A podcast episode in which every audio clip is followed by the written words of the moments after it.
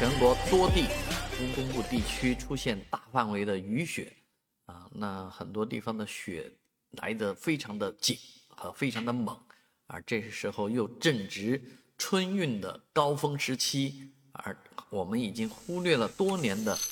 这种绿皮车突然起到了大的作用，尤其是一些内燃机牵引的啊绿皮车来讲，在这个时候不惧风雪。啊，能够在大雪天担当起他的任务来。有网友呢也注意到，在上海南站呢有多列这个由韶山八八型的这个内燃机车牵引的列车进，呃齐聚啊啊，这个这么大规模的这个呃内燃机车的齐聚，在上海南站来讲已经多年不见了，